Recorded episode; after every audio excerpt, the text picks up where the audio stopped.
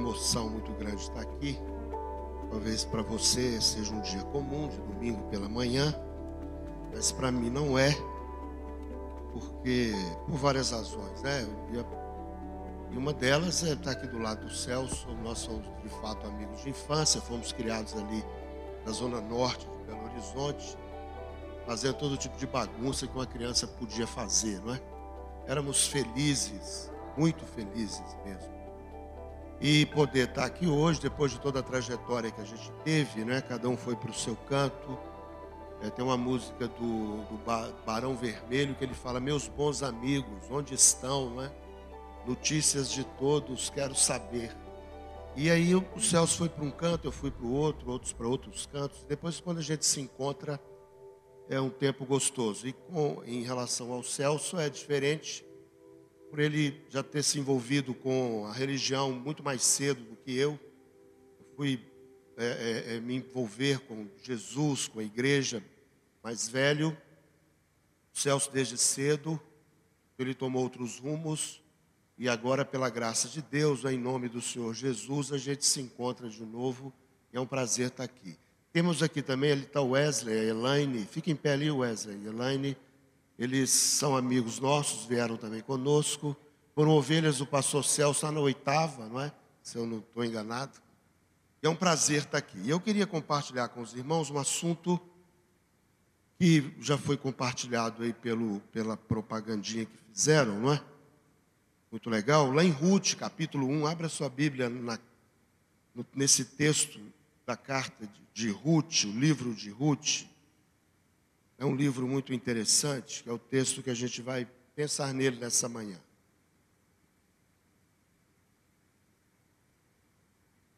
É um livro muito bonito, não sei se você já leu.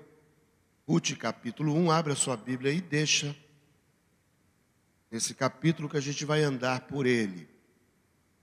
E o assunto que eu queria tratar é, é, tem a ver com as nossas decisões, é o peso das nossas decisões. E a gente vai perceber pelo livro de Ruth e as, o peso daquilo que fazemos e decidimos fazer está diretamente relacionado ao lugar onde a nossa vida desemboca, não é? Onde a gente chega a partir de decisões. Ontem foi comemorado a reforma protestante um evento extraordinário no tempo, né, na história. A reforma tem um papel gigantesco na história humana, é, não apenas no campo religioso, mas na ciência, na filosofia. A reforma mudou o rumo da história. Né? A reforma deu uma guinada. É, parece que a terra começou a rodar do lado contrário, depois da reforma protestante. Abriu-se várias possibilidades. Mas um dos temas centrais da reforma protestante tem a ver com a, a questão da soberania de Deus. Não é? Os reformadores trouxeram isso à tona de novo, uma vez que o catolicismo da época tinha se perdido dentro dessa temática. O catolicismo começou a dar uma ênfase muito grande à, à, à salvação por via humana, por recursos humanos principalmente com a teologia de Tomás de Aquino. E, é, e, inclusive Tomás de Aquino é o doutor comum da Igreja Católica até hoje. Ele é quem governa o pensamento católico romano. E os reformadores viram que isso era um problema, porque a ênfase da Escritura de Santo Agostinho era na soberania de Deus. Então, esses dois assuntos, soberania de Deus e liberdade humana, ou seja, decisões humanas, movimentos em pura liberdade. São dois assuntos que não fazemos uma síntese deles, não é? Não há como sintetizar a soberania de Deus de um lado e a liberdade humana do outro. Mas fato é que essas duas coisas estão completamente é, dentro de, de, das nossas vidas. É? A gente tem uma, alguns têm dificuldade em lidar com a soberania de Deus, outros têm dificuldade em lidar com a liberdade humana. E a gente percebe que algumas frases do tipo, né? Ah, tudo já está já tá determinado, não é? A gente está a gente tem a percepção de que nós estamos debaixo de um fatalismo, que a vida é um grande fatalismo, não há o que fazer, ah, já está tudo determinado e pronto. Não é? Parece que nós, o fatalismo nos coloca numa posição de meio, somos um pouco que robôs dentro da dinâmica da vida. Mas será que as coisas são assim mesmo? Será que eu devo é, aceitar isso passivamente e, e, e entender que eu não tenho pesos de decisões sobre mim? Será que quando eu olho para a Escritura, o que eu vejo é isso? Mas quando eu penso no juízo que haverá no fim dos tempos, se as coisas forem um grande fatalismo, não seria o juízo um grande teatro? uma vez que você já está é, é, é determinado para as suas direções que, que você vem tomando na vida.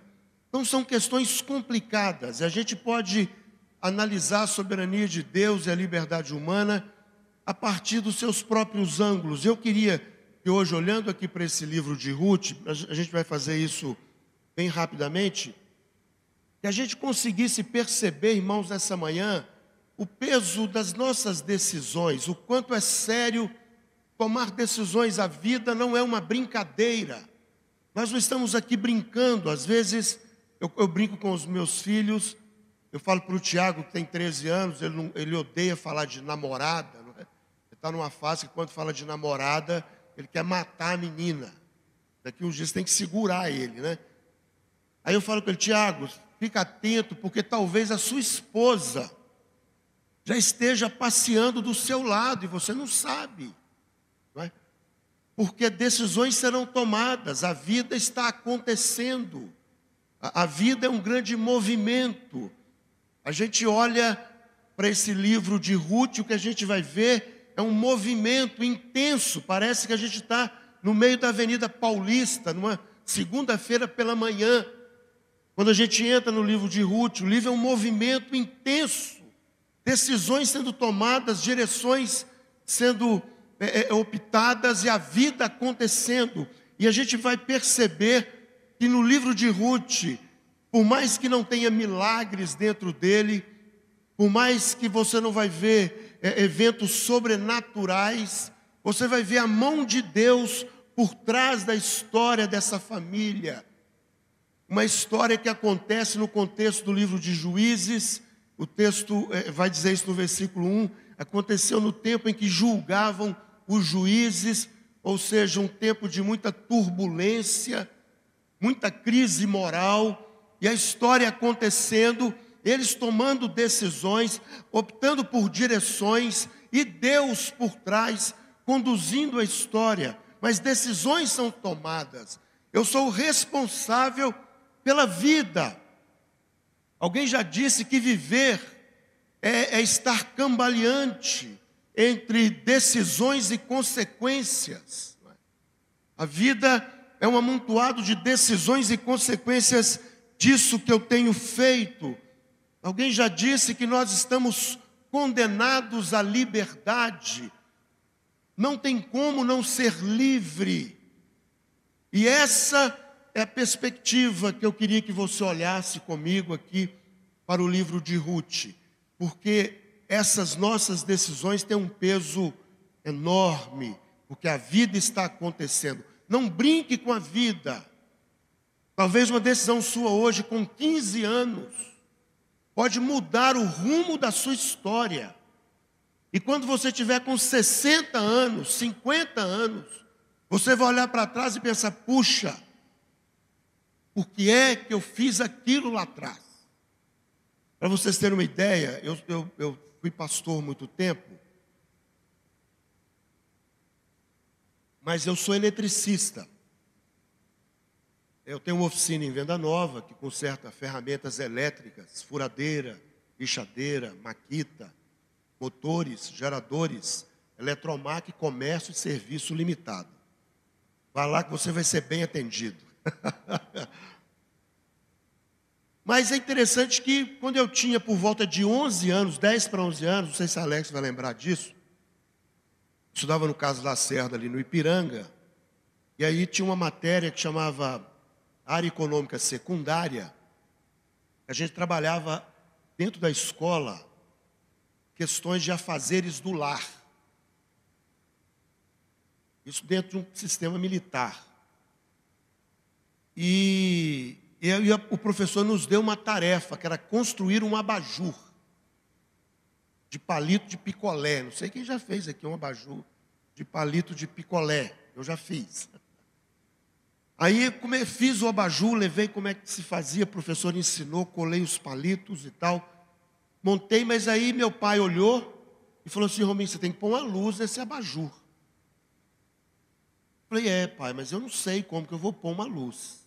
Falei, mas eu vou te explicar. Aí ele foi lá na, no depósito, comprou um fio, não é, com a, aquele interruptor de bananinhas antigos, comprou a boquilha e a lâmpada, fez toda a instalação, me ensinou como aquilo acontecia, pôs na tomada, na hora que eu apertei, eu apertei o interruptor e aquela lâmpada acendeu, eu fiquei num êxtase assim, extraordinário, falei, meu Deus, não é?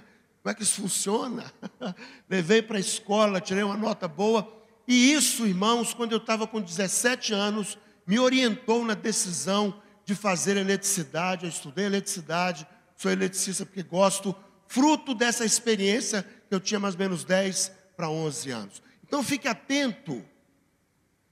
Decisões que se tomam agora pode mudar o rumo da sua história. E como que a gente avalia o peso das nossas decisões? Quando a gente percebe o lugar que a vida desembocou. Então vamos analisar nesse texto a vida de pelo menos quatro personagens que tem nesse capítulo 1 e as suas decisões e a direção que eles tomaram, né? E as consequências dessas decisões. Em primeiro lugar, olha o verso 1 e verso 2 do capítulo 1.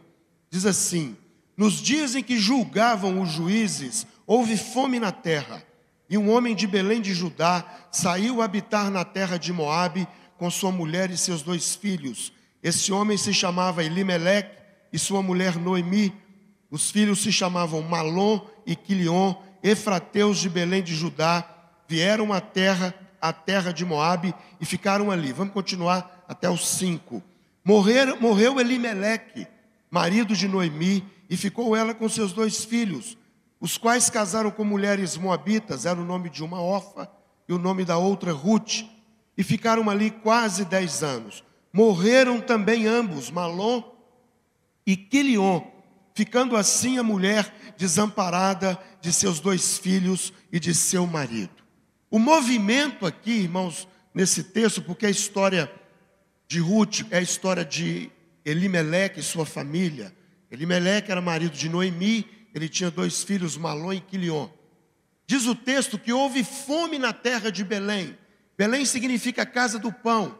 O doutor Hernandes tem um sermão que se chama quando falta pão na casa do pão, é um sermão muito bonito. E faltou o pão em Belém. E quando faltou o pão em Belém, Elimeleque, cujo nome significa meu Deus é rei, toma uma decisão. Ele decide sair de Belém e ir para Moabe. Fruto de uma crise que se abate em Belém. E, e, com essa decisão, ele pega a esposa, os dois filhos e sai da terra de Belém. E a gente precisa entender aqui a terra de Belém como a terra da promessa e vai em direção a Moabe, que tem o simbolismo de mundanismo, de distanciamento de Deus. Se você vê a história dos moabitas, você vai entender por que que Moabe traz consigo essa, esse significado de distanciamento de Deus é desobediência a Deus sair de Belém e ir para Moabe, mas ele decide isso. E por que que ele decide isso? Ele decide porque a crise abateu-se em Belém. Ele não está disposto, irmãos, a enfrentar a crise e a dificuldade que veio sobre a terra da aliança, sobre os efrateus sobre aqueles os quais Deus havia chamado, amado e sustentado até aquele dia. Mas ele percebe que não dava para ficar ali, a crise seria grande, a fome abateria, e ele teria condições de sair daquele lugar, uma vez que ele tinha recursos para isso, enquanto a crise estava apenas no começo. Historiadores dizem que foi uma grande seca que teve em Belém naqueles dias. E por que é que ele saiu? Qual foi o fundamento da sua decisão? É? Ele olha para a realidade e percebe que ele não estava disposto a enfrentar a crise com os seus irmãos. Portanto, ele é aquele que pula do barco quando a coisa aperta. É aquele que abandona o navio quando todos precisam dele. E ele vai fundamentar essa sua decisão exatamente nesse seu egoísmo, profundamente centrado em si. Ele não entende o significado da aliança de Deus com ele e com aquele povo. Ele simplesmente abandona o navio e vai em direção a Moabe. Irmãos, em primeiro lugar, Elimeleque percebe-se pelas consequências do que vai vir sobre ele, que ele opta pelo caminho do fracasso. E o fracasso é certo.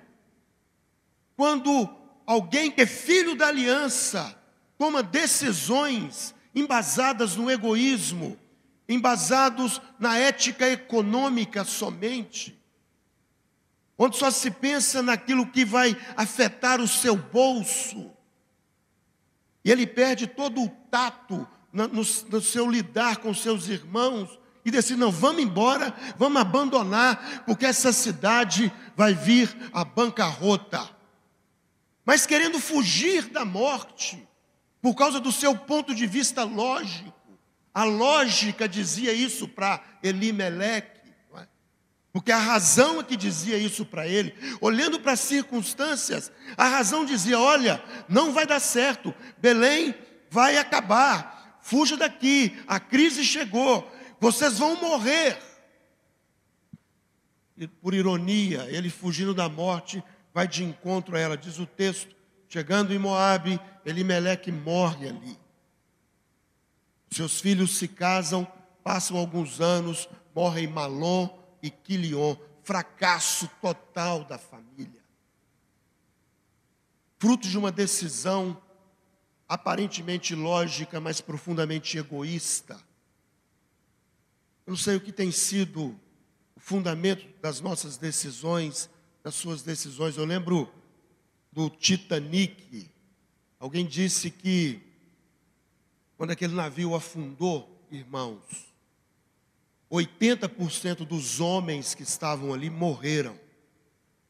E a, e a maioria deles morreu na tentativa de salvar mulheres, crianças e outras pessoas.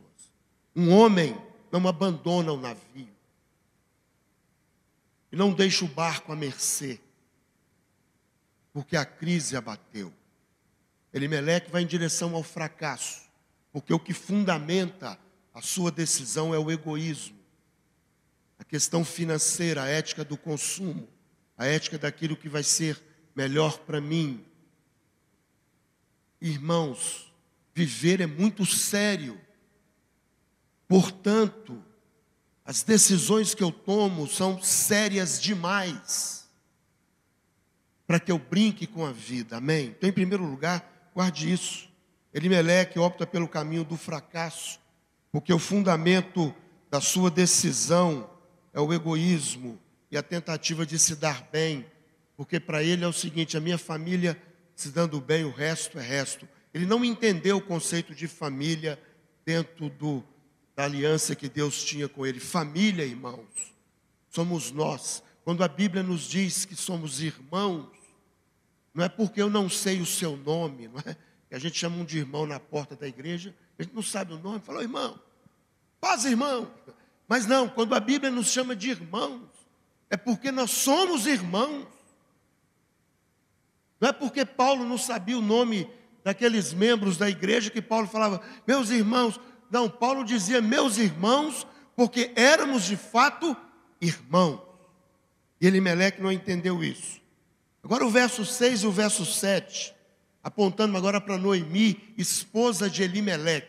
Diz assim: Então se dispôs ela com suas noras e voltou da terra de Moabe, porquanto nesta, estando em Moabe, ouviu que o Senhor se lembrara do seu povo, dando-lhe pão. Saiu, pois, ela com suas duas noras do lugar onde estivera, indo elas caminhando de volta para a terra de Judá. Então Noemi fica só. O fracasso abateu sua casa. Ela percebe o peso da mão de Deus em cima das decisões do seu marido. Ela não tinha condições de confrontá-lo na sua decisão, olhando para a cultura que ela vivia. A mulher naquele tempo não podia bater de frente com a decisão do marido. Ela vai com o marido e participa desse fracasso que agora vem sobre a família dela. Morre o marido e morre os dois filhos. Ela que vai dizer mais à frente: ditosa eu saí. Agora ela não tem marido e não tem os seus filhos. Mas diz o texto, irmãos, que estando em Moabe, então, ela vai fazer o caminho de Moabe para Belém. Ela faz o caminho de volta. E o caminho que ela opta, irmãos, é o caminho da restauração. Ela quer restaurar a sua casa. Ela quer restaurar a sua vida. Ela percebeu que estava longe da aliança, estava distante de Deus. Ela precisava voltar. E estando em Moabe, ela ouve que Deus havia aquecido os fornos de Belém.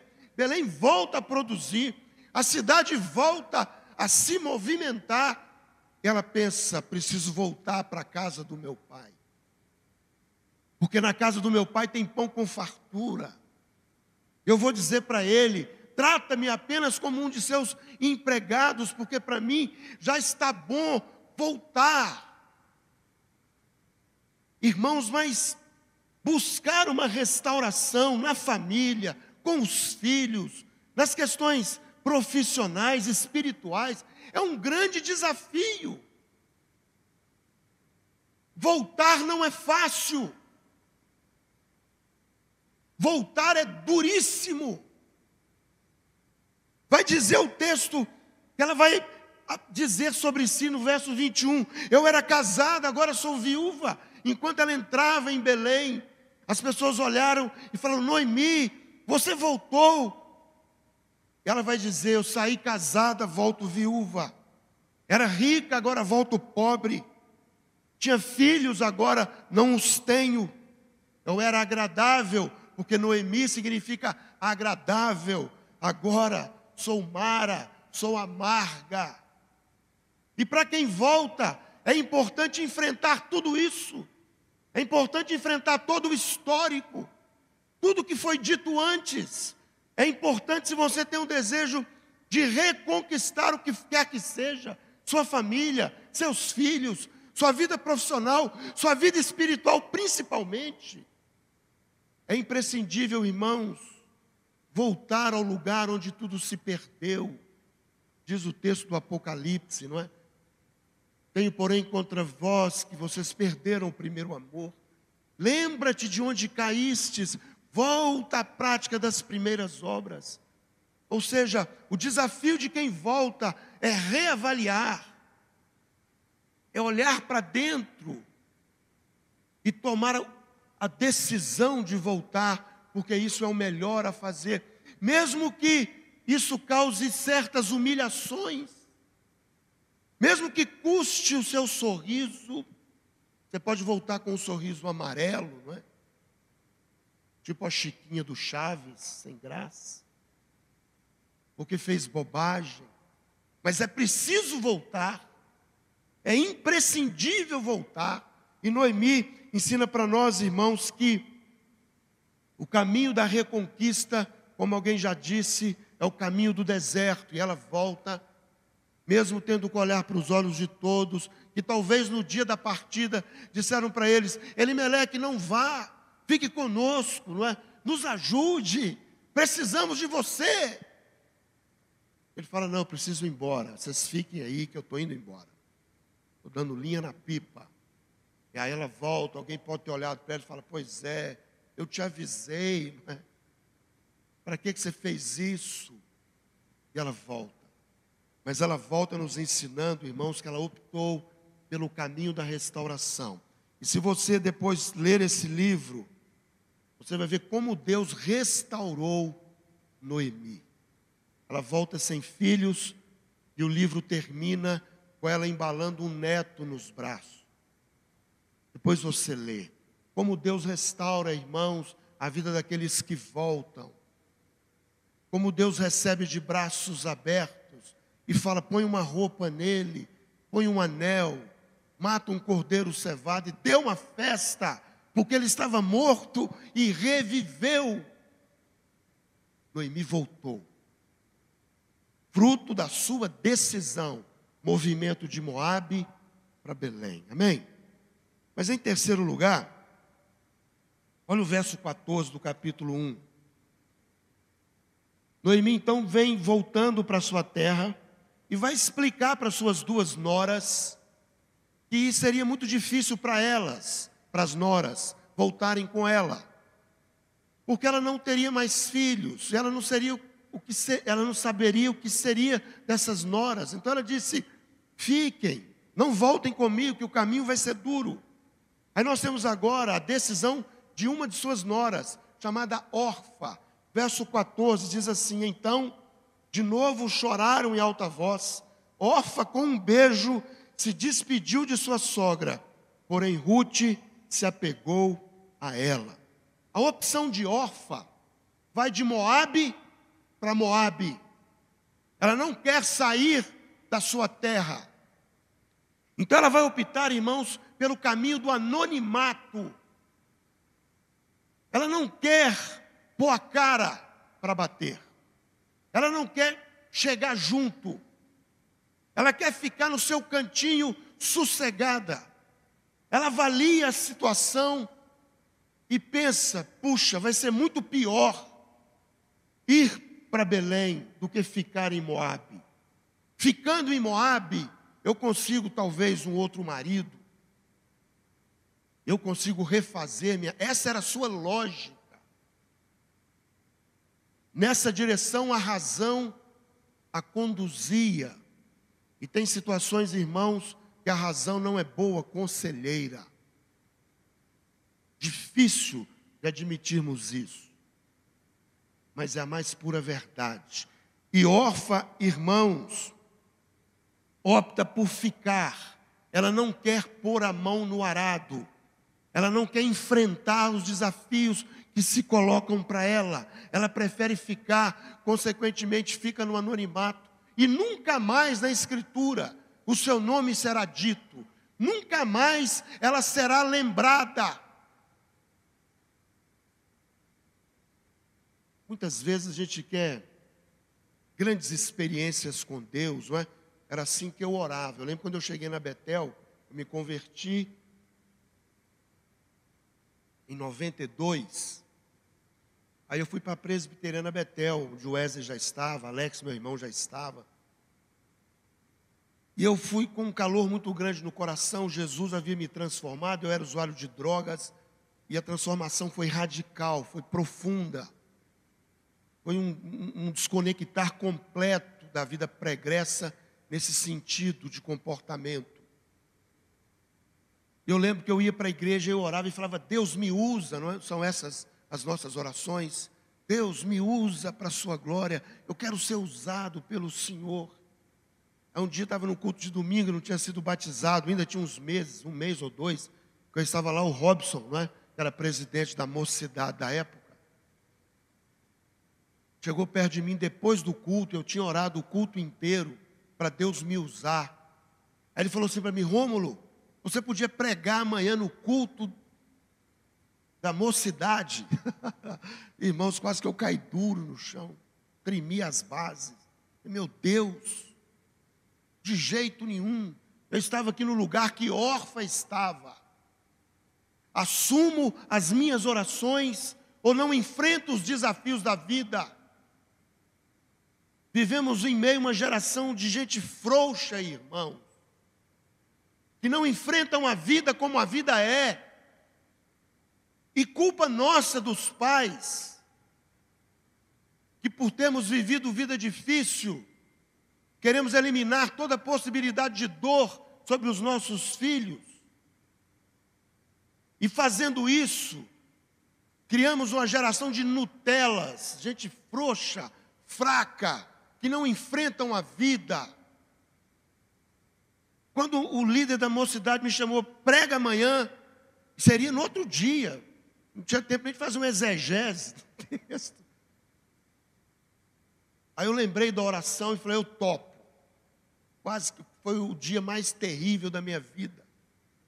Pus um jejum ali a partir do final do culto, para Deus me dar uma mensagem, irmãos. E fiquei de jejum outro dia todo, o dia inteiro, e buscando de Deus. Aí Deus iluminou. Eu fui para o culto no, no, na segunda noite, na casa do diácono, seu João Carlos, e preguei a palavra de Deus.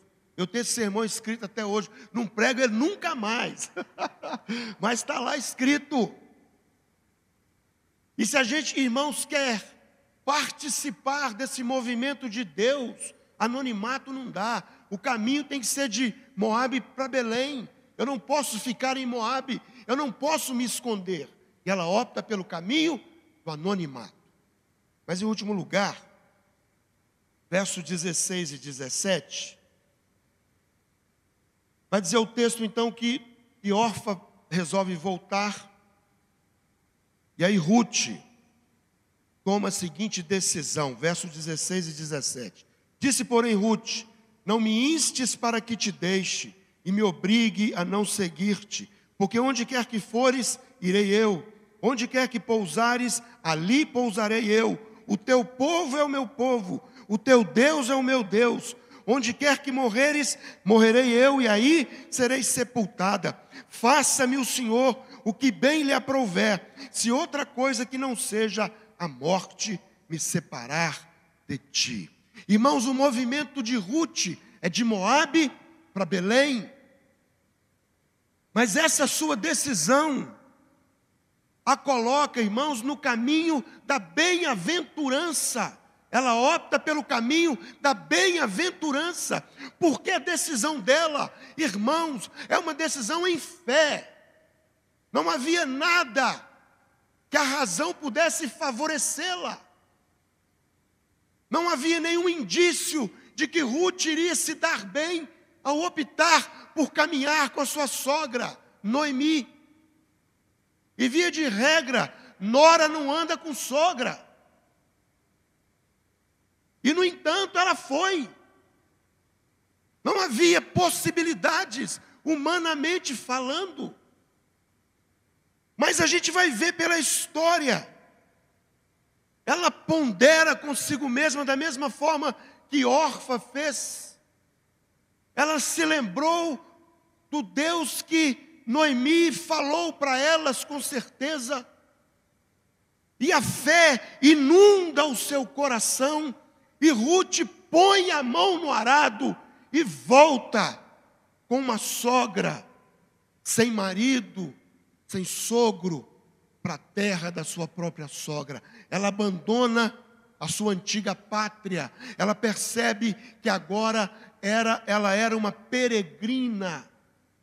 Os laços com Moabe foram cortados dentro do coração de Ruth.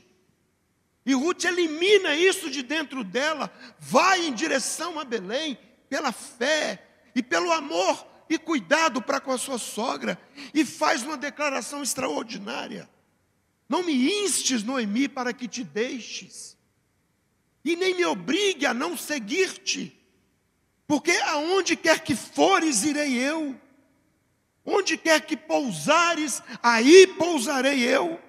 O seu povo, Noemi, é o meu povo. O seu Deus, Noemi, é o meu Deus. Onde quer que morreres, morrerei eu. E aí serei sepultada. Irmãos, que profissão de fé extraordinária. E eu digo que ela foi na direção da bem-aventurança, porque o que Deus faz com ela é extraordinário. Ela chega em Belém sem nada, junto com a sogra. Arruma um canto para ficar, não tinha o que comer.